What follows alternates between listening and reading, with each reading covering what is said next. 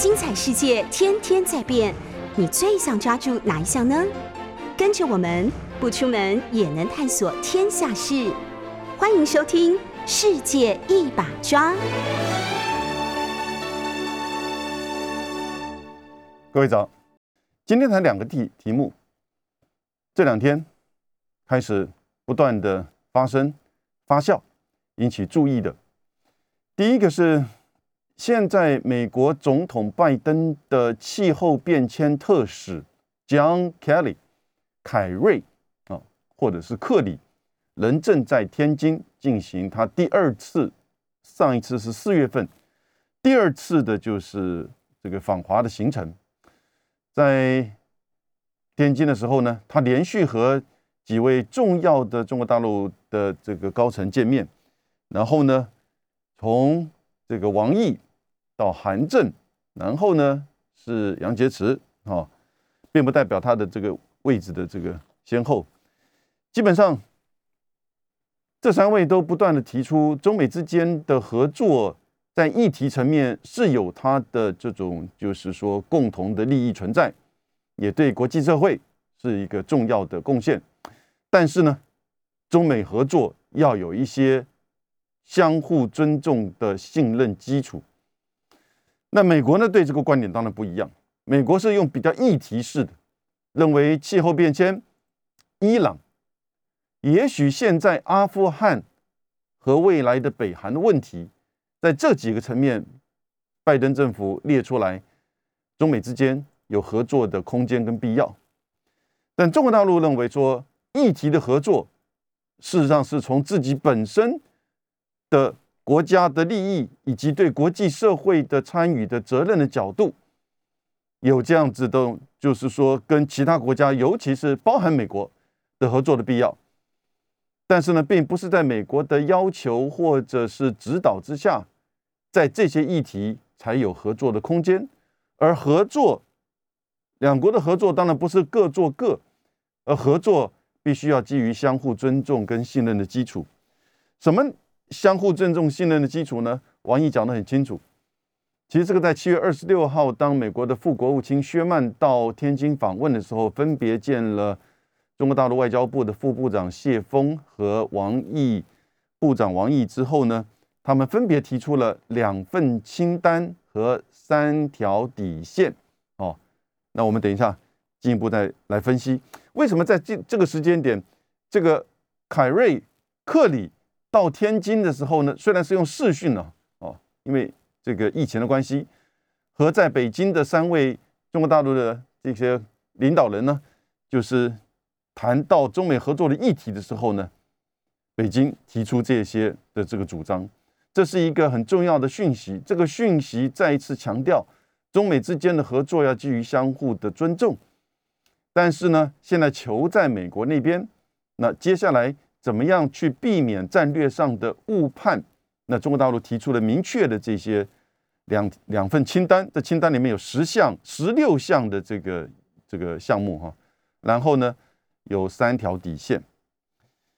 那另外一个层面，我们今天要谈的那个题目是，呃，在八月三十一号的时候，蔡英文总统在凯达格兰论坛二零二一年的亚太安全对话当中的致辞哈，他是用英文。他是用英文讲的，他是用英文致辞。等英文致辞的时候呢，在讲完之后，总统府的就是在整个文稿的呈现，就是书面的呈现上，那就是用中文的了。提到了邻国，这个邻国两次出现，一个是指，当然是和邻国的合作，防止台湾海峡、东海及南海爆发军事冲突。那他也强调不走军事对抗，盼邻国在和平、稳定且互惠的原则下共存。这个邻国一个是指大概美日，一个是就是指中国大陆。所以现在这个邻国论这两天有一些这个讨论。那我个人认为，蔡英文总统提这个邻国论，虽然他英文讲的叫 neighbors 啊，而且有复数，但是在文意当中很清楚，一段指的是美日，一句。指的是中国大陆，而中文的翻译呢又叫邻国，所以呢它都具有同样的官方的意涵跟代表政策的这种内容。我觉得两个目的，第一个是在镶嵌印太战略，镶嵌，也就是砍进去、镶进去，容纳到美国的印太战略的一个诉求。第二个是对内对台湾内部的一种政治的凝聚。我觉得这两大意涵。我们先来看中美竞争呢。中美对抗、中美合作，这个是现在中美关系的这个三层论嘛？哦，竞争、对抗、合作，三层论，那不一定是三三个三明治哈，因为它在不同的这个层面有交有重叠的，那也有就是说这个相互的对抗的哈。从川普的时候，大概有就有这样的一个方向。川普的时候呢，其实在跟中国大陆的竞争的层面哈，是贸易。是科技，但是在对抗层面呢，也有贸易，也有科技，贸易战、科技战，啊，但是呢，川普的层面提出来印太，所以印太战略在川普的时候呢，就是一个中美之间这个对抗的一个主轴。那在这个印太之下，有南海，有台海，哦，这两大海的议题，东海。在美日安保的这个架构之下是浮现，但是呢，倒不是一个现阶段对抗的主轴。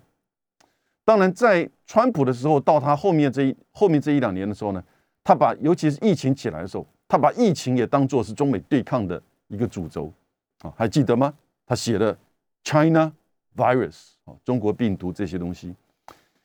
到了拜登呢，竞争的层面一样是科技、贸易啊。科技贸易这个两大层面，因为涵盖的范围很广，不只是产业链的上游、中游、下游，而且产业的项目、科技的这个范围领域非常的广，不是全部的那种像这种美苏冷战的时候那种完全的对抗，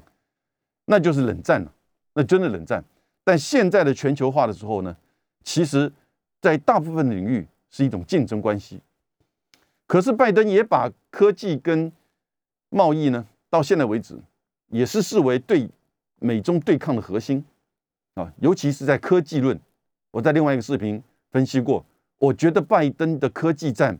其实是更加的细腻，而且在人事的布局上更深刻啊，更深刻。针对真正的这些项目、科技啊这些领域以及相关联。也就是军民产业的关联性，其实他用了更懂这些区别、更有经验的这些人士，商务部的副部长啊，以及他的助理，他的助理就是起诉孟晚舟的那个纽约州的检察官，而这个副部长就一直是在过去在美国国防部负责这个所谓的这个相关的科技管制啊的这个成这个官员。那但是拜登呢，更进一步，同样的也在印太战略上，更进一步的做啊更深刻的战略的布局，加上这个印太沙皇，也就是坎培尔，他的整个参与到拜登的，就是团队里面去，他对于亚洲过去的经验跟了解，所布局出来的印太战略，相较于川普那个只是口头上讲，那更为的深刻，一下把层次提高到。就是元首的层面，很快，大概这个月底或下个月初，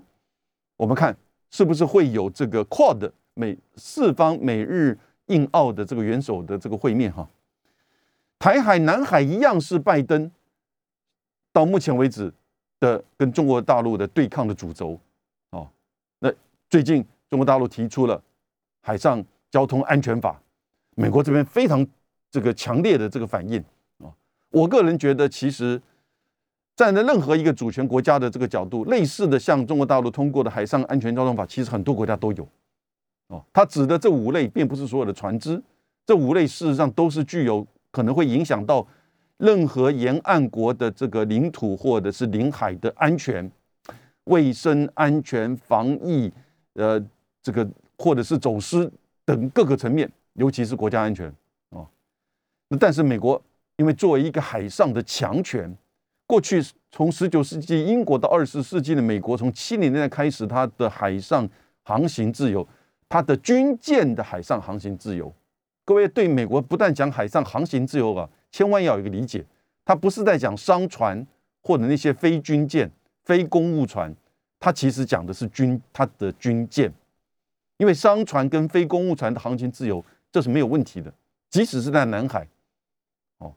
但是呢，他讲的航行自由是指美国的军舰，因此中国大陆通过的这五类哈，那事实上就影响到它一些相关的这些公务船或者是。跟军事有关的这些船舶进入到中国大陆的领海的航行自由，那你就了解这是海上霸权的这个主张哈。所以我们了解航行自由的时候，不要人云亦云，也不要被西方媒体的误导。但是呢，拜登在就是民主人权这个概念，到我们看阿阿富汗事件发生之前哈。他也是把它当做一个中美对抗的主轴。那为什么阿富汗？我讲阿富汗发生之前，一方面因为阿富汗的事件使得美国的这个媒体跟政策的焦点突然集中在阿富汗，但现在阿富汗八月三十一号之后完全撤军，也并不代表阿富汗的这个相关的议题就结束了。反恐战争会继续，难民潮会挑战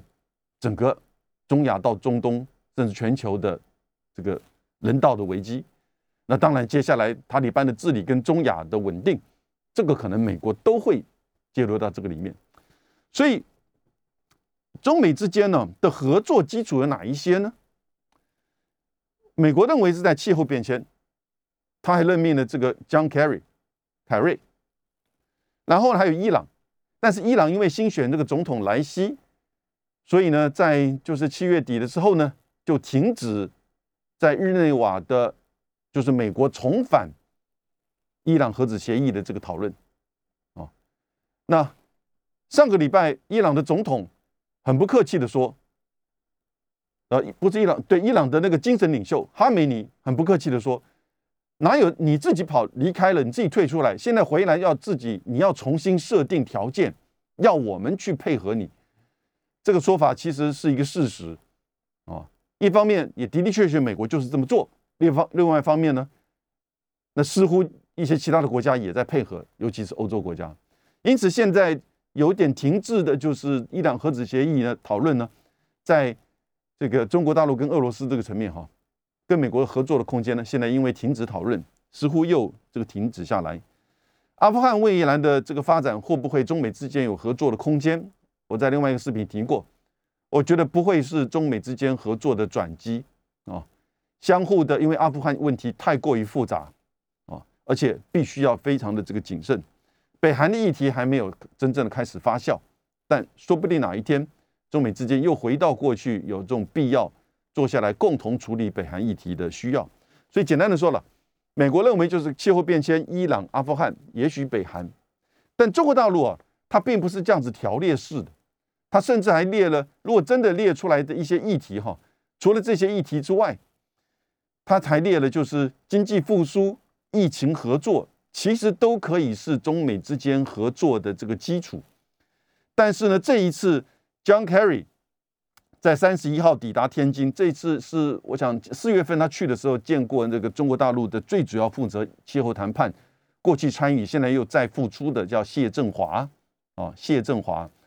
那这一次去前往中国大陆，我觉得其实是最主要两个目的。John Kerry，第一个是为了十一月在英国的 Glasgow 要举行的 COP Twenty Six 啊，也就是气候变迁大会的会员大会，这一次是一个很重要的这个会议，各位，因为四月份当拜登举行了全球的气候变迁高峰会之后呢，大部分的国家都提出了这个他们自己国内的哦时间表跟目标。大部分国家把碳中和放在二零五零，然后呢，在二零五零之前，在二零三零、二零四零提出了不同的，就是要达成的这个减碳的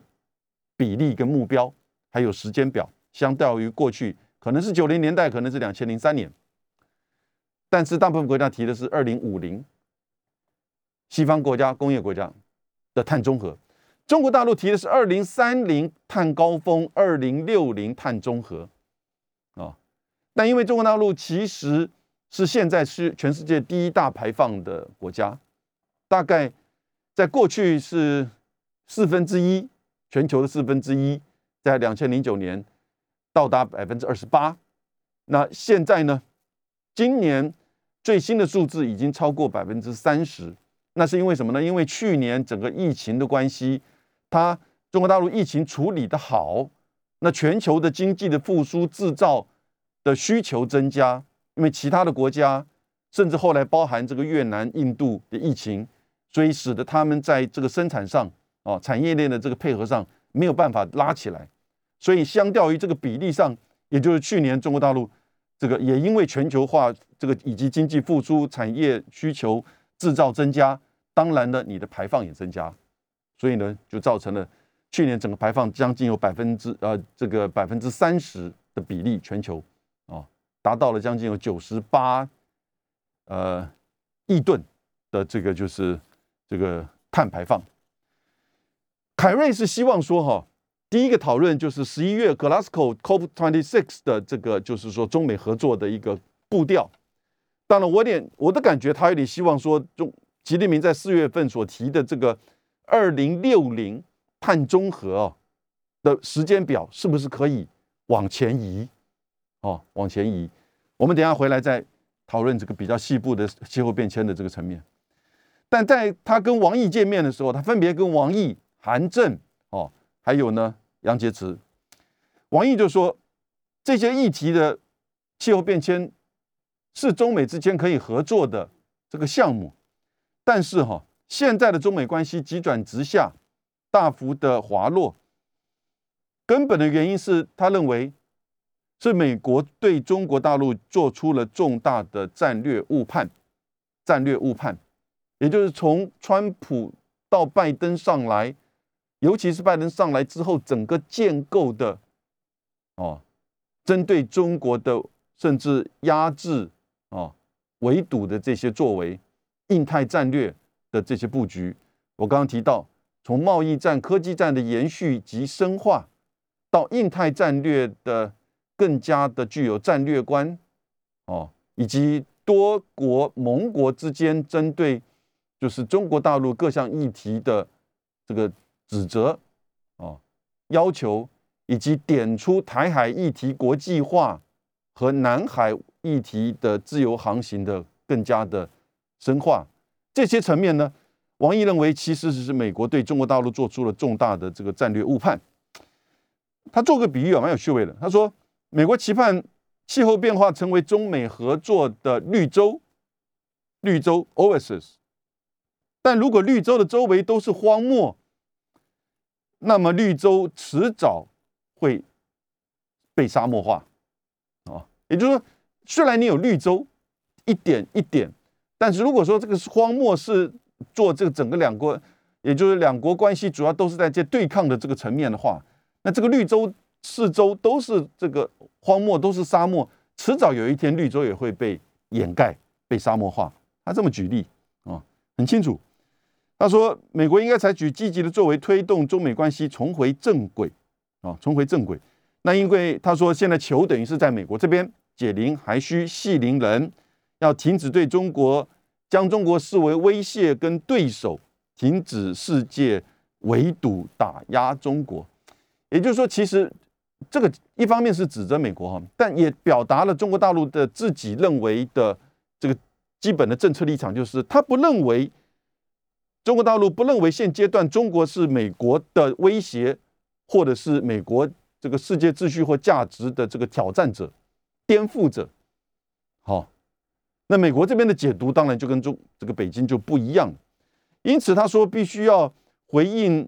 美国应该要回应中方提出的两份清单跟三条底线。这两份清单哦，是我刚刚提过，是七月份向这个薛曼所提出来的两份清单，谈的就是分别对华政策的一些十六项的这个项目哈，还有包含比如说这个领事馆、外交人员、呃这个学生、孔子学院哦。以及这个呃新闻人员等等之类企业哦，那三条底线是指针对美国不应试图颠试图颠颠覆中国特色的这个道路跟制度。第二个是美国不应阻挠中打断中国发展的进程。第三是指美国不得侵犯中国国家主权。简单的说，制度，然后呢，这个发展和主权，也就是说。中国的制度、中国的发展跟中国的主权，美国其实应该要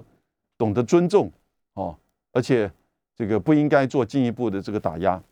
我想三条底线，这是一个政策性的层面。那两份清单的十六个项目呢，这是一项一项。那这里面当然没有包含，就是说相双双方这个互派这个大使哈，这个已经都已经呃达到了，只是美国驻中国大使还没有前往伯恩斯。但是呢，秦刚已现在已经。再就是这个华盛顿，而秦刚，秦刚可以说是第一代的这个战狼外交的这个代表者。但是呢，秦刚到了华盛顿之后，其实是还表现的相当的，就是像一个外交官，像一个大使的这种比较积极的哈，比较去做这个沟通跟说明的。虽然美国的报纸都不登他的投稿，我觉得这也蛮奇怪的。他有蛮多的抱怨，他说我投稿给许多报纸，《纽约时报》《华盛顿邮报》，他都不登我哦。都认为我好像是在做宣传，那你至少要有个空间，让我美中国驻美国大使能够讲话，以及向美国人民去发表，不要让只是让我能够放在我的网站上，那社会上网站上来看呢？因此，这也是你看到中美之间的这个差异。王毅点出了，也就是现在你凯利亚要求跟我气候合作，虽然这个合作是有利于彼此，但是呢，要真正的深化合作，要懂得相互的尊重。以及有一个信任的基础，才能够比较扎实的向前走。我们休息一下。我们谈到这两天，美国总统拜登的气候变迁特使 John Kelly 凯瑞克里，现在正在天津做他第二次的访问。他主要的这个交谈的对象是中国大陆一直负责气候变迁谈判，已经退休现在又复出的谢振华。但是过程当中，在这两天，他也分别的和中国大陆的国务中这个委员及外交部长王毅，以及副总理韩正，还有就是中央外事办主任的杨洁篪见面。我们刚刚提到王毅提的，还是要回到就是美国要回应这两份清单十六个项目以及三条底线。底线指的是美国不要去影响。或者是去压打压中国的制度、中国的发展以及中国的主权啊，三条底线这很清楚的。那不认为中国大陆会是美国的这个所谓的敌人，或者是这个改变美国的秩序啊？当美国华盛顿的解读就不一样，整个拜登上来所建构的印太战略，基本上就是剑指中国。凯瑞在跟韩正哈见面的时候，因为韩正负责这相在整个国务院里面负责就是相关的这些气候变迁的议题，所以他也这一次比较特殊的是，哦，这个韩正是国家领导人，在跟凯瑞也举行了视讯会议。但韩正说，气候变化是中美合作的重要组成部分，啊，他先肯定这一点。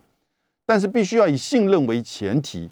希望美方对于这项合作创造良好的氛围。啊，这个长官讲话就只指到重点而已了，要以信任为前提，要营造良好的这个氛围。那他觉得说，在习近平在四月份提出的二零这个三零碳达峰、二零六零碳中和的目标，不是说。是在美国的要求之下，哦，他他没有讲这句话了。那我的意思是说，他不自认，他不认为这是美国的要求或美国的主导，美国做大哥要大家怎么样做怎么样做，然后每个国家提出的这个配合措施，不是。他觉得这个是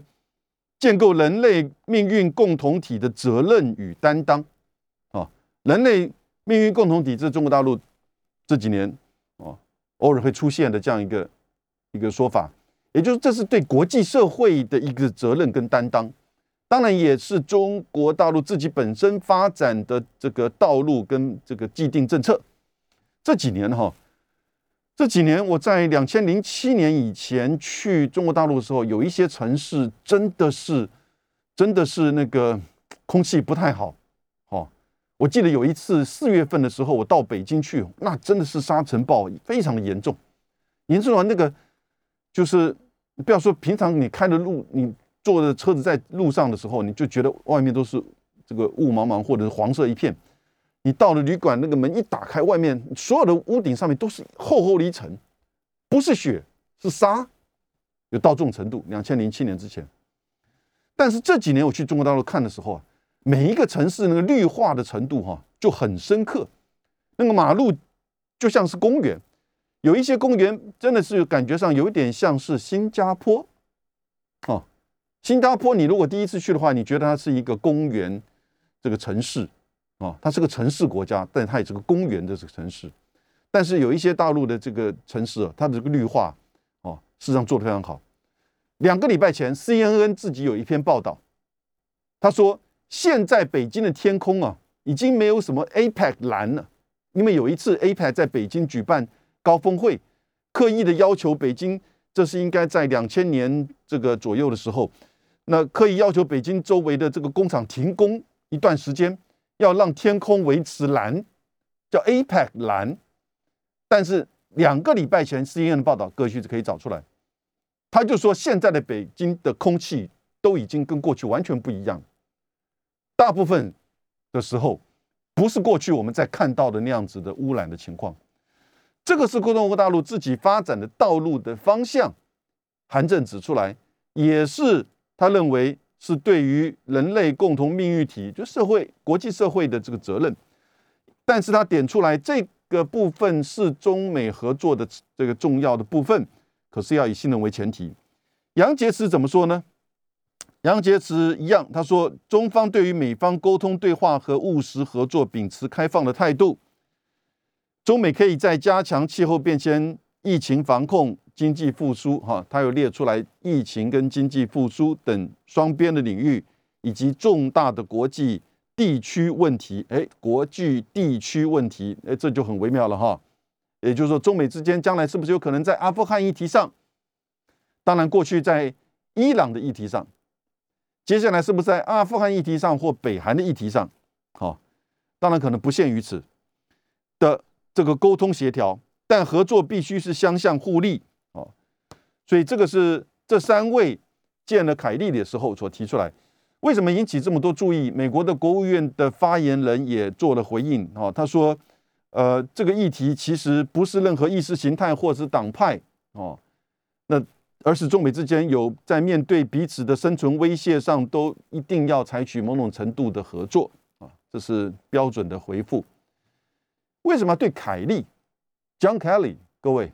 因为他是拜登总统的哥们，真正的哥们。凯利是一九八五年开始当参美国的参议员，一直到二零一三年。拜登是一九七三年，没有错，是比凯利早很多。因为他拜登很年轻的时候，三十二岁就当参议员，一九七三年一直做到二零零九年。所以你看，他们两个人在参议院都是民主党，一个来自德瓦拉州。一个来自麻州 （Massachusetts），一个是 Delaware。那他们两个在参议院里面同党，而且相关的议题领域都就是相重叠。当二零零九拜登去做奥巴马的副总统之后，拜登留下来的参议院外交委员会的主席的位置就是由凯利来接，凯瑞，凯瑞来接了，啊，由凯瑞来接。因此。在二零一三年之后呢，凯瑞呢就去做了奥巴马的第二任的国务卿啊。那个时候拜登是副总统，哦，所以两个人事实上是哥们哦。那所以这次拜登出来之后呢，又把这个凯瑞啊，凯瑞已经退休了，因为做完国做国务卿呢，他辞掉参议员，然后呢，这个做完这个参议员之后呢，做完国务卿之后他就退休了。可退休之后，你看四年之后，他的哥们。拜登当总统，把他回来说：“哦，你来做我的特使，气候变迁的这个特使，因为他在整个气候变迁的议题上，在竞选的时候以及到现在，他都觉得是他最重要的议题，而要有一个高度的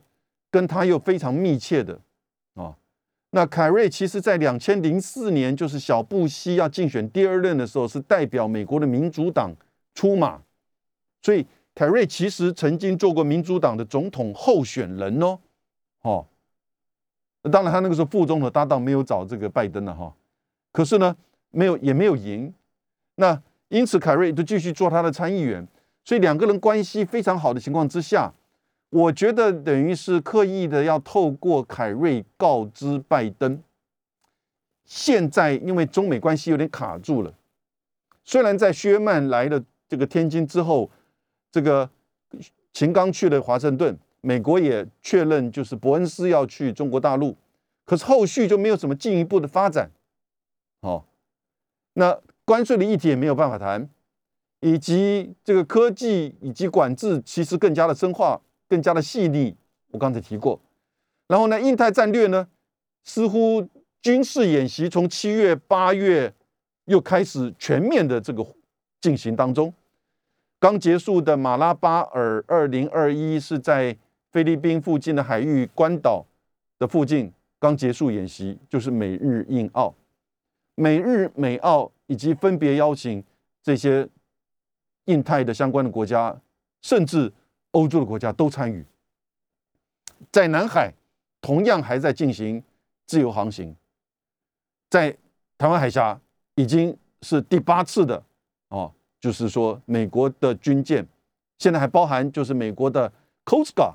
海岸巡防队，哦的这个舰艇穿越过台湾海峡，所以他觉得中美之间似乎好像又卡住了。因此呢，在上个礼拜，虽然有这个呃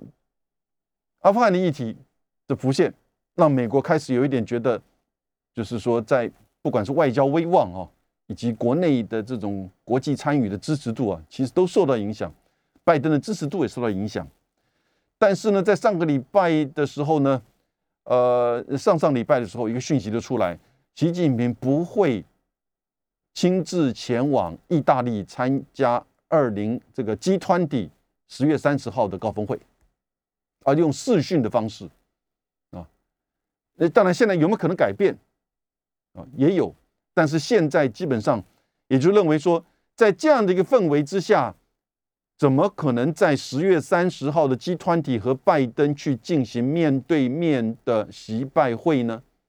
因为似乎看起来，美国所展现出来的还是一种比较是这种打压式的，或者是说包围式的、针对式的剑指中国的这些作为跟政策。那这个时候，你要习近平怎么去跟你面对面哦？然后各自讲一些空话，让你在。国际媒体面前又在重复之前布林肯或者是薛曼所讲的那些中国的人权、中国的民主这样子的啊，这个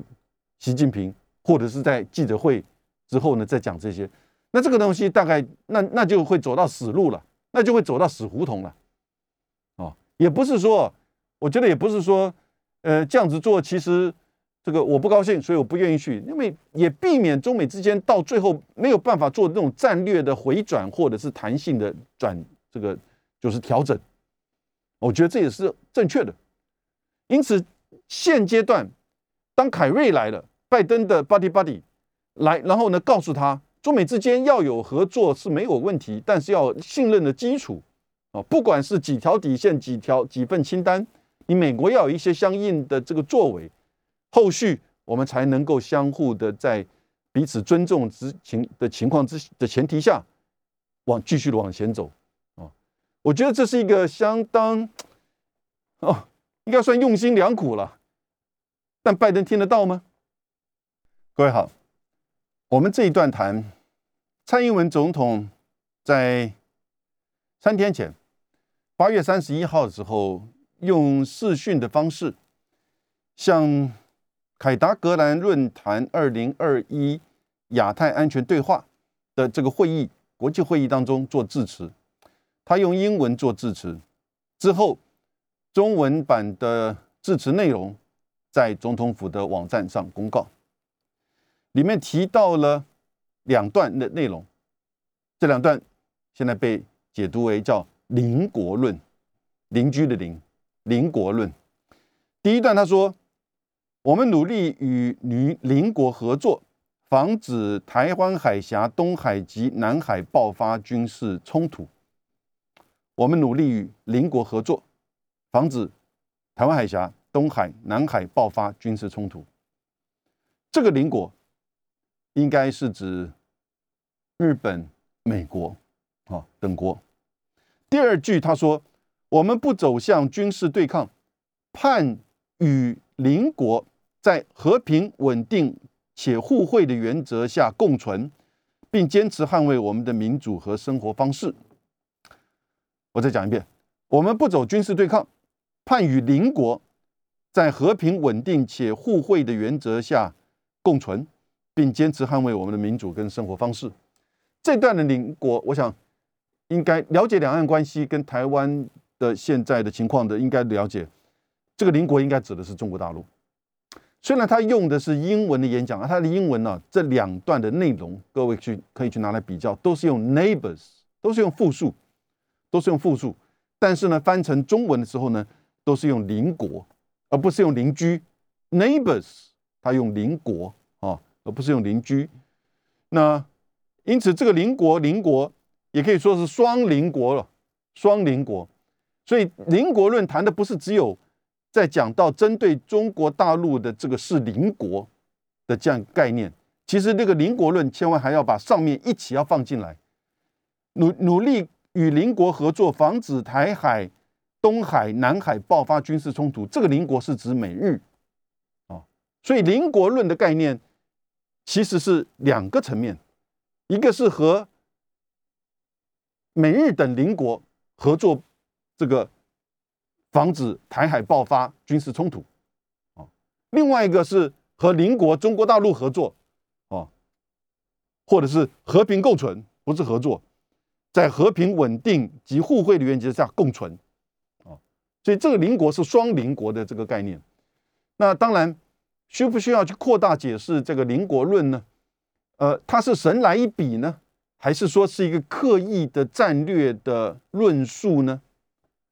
我觉得不管是哪一个哈，它已经有一定的效应出现。这个效应可能并不高，因为如果对方，比如说北京或者是美国反应不是那么的这个强烈的话，它也可能只是一个发言的效应。可是只会停止在发言的效应吗？我不认为。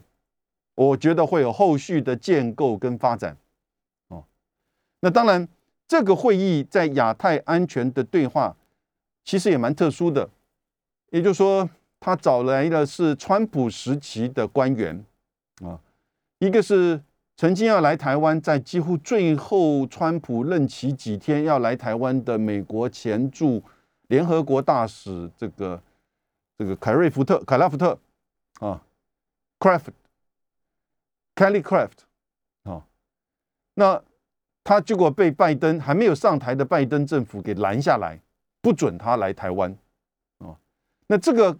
克拉福特呢，其实不太具有什么威望或者是地位，他基本上他跟他先生是个企业家，然后的捐赠是川普的一个就是支持者，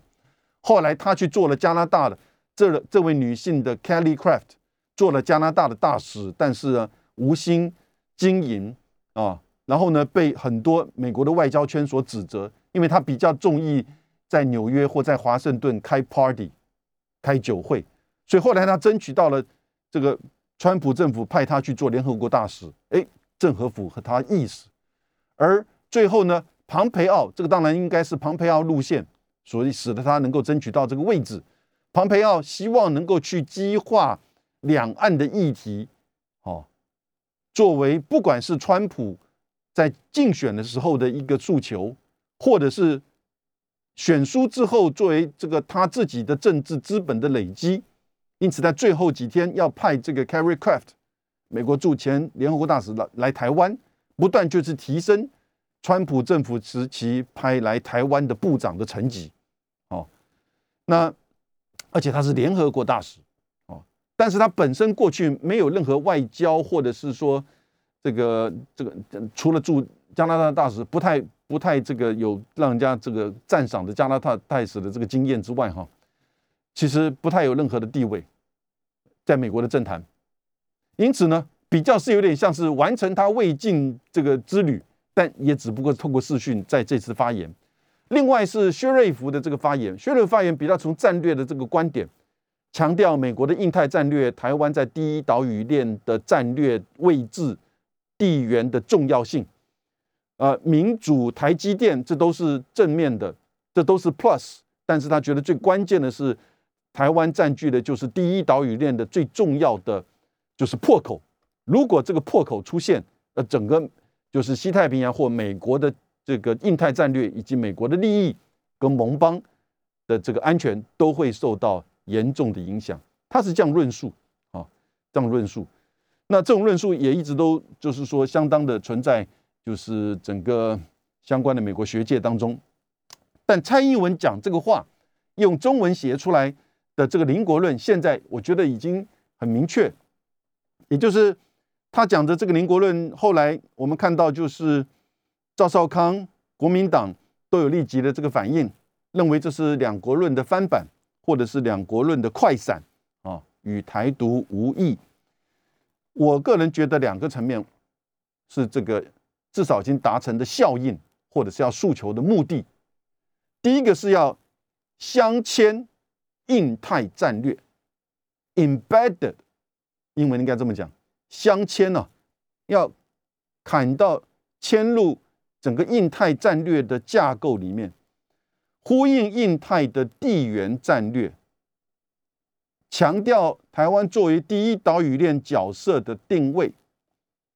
以及支持印太联盟合作、军事贺主的能力。这不是他所说的吗？我们努力与邻国合作，防止台湾海峡、东海、南海爆发军事冲突。这三海一线，东海、台海、南海，就是现在美国印太战略的三个 flash points，军事的热点。那中间当然真正会爆发扩大战争的，就是台海的冲突。所以他说，我们与邻国合作，防止台海、东海、南海爆发军军事冲突。与邻国合作呢，当然就是指印太，因此它就是镶嵌到这整个印太战略的架构里面。而且特别是在地缘军事战略的这个架构当中，把自己镶嵌进去，与邻国合作。所以我觉得，其实这个是一个，也不要忘记这个邻国论的一个说法。我们跟其他国家都是邻国，当然我们也是国了哦，在他的这个观念里面，因此某种程度也希望是去跨越。现实国际社会一中的这样子的一个限制，哦，但我觉得另外一个层面呢，在对内政治是做凝聚，在做凝聚。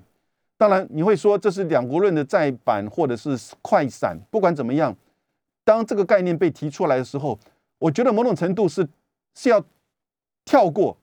bypass 两岸关系或两岸的争论，也就是两岸的东西过对我而言。已经事实上是不存在、不重要，因为它是我的邻国，而我们不走军事对抗，哦，强调稳和平、稳定、互惠的原则之下，其实这个对年轻人的诉求哈，跟凝聚和巩固很有号召力，因为年轻人不愿意打仗嘛，对不对？但年轻人又要和平，年轻人又要民主，所以呢，他用这样子个方式，某种程度，这个邻国论要看前后文。不是只有看那两个字，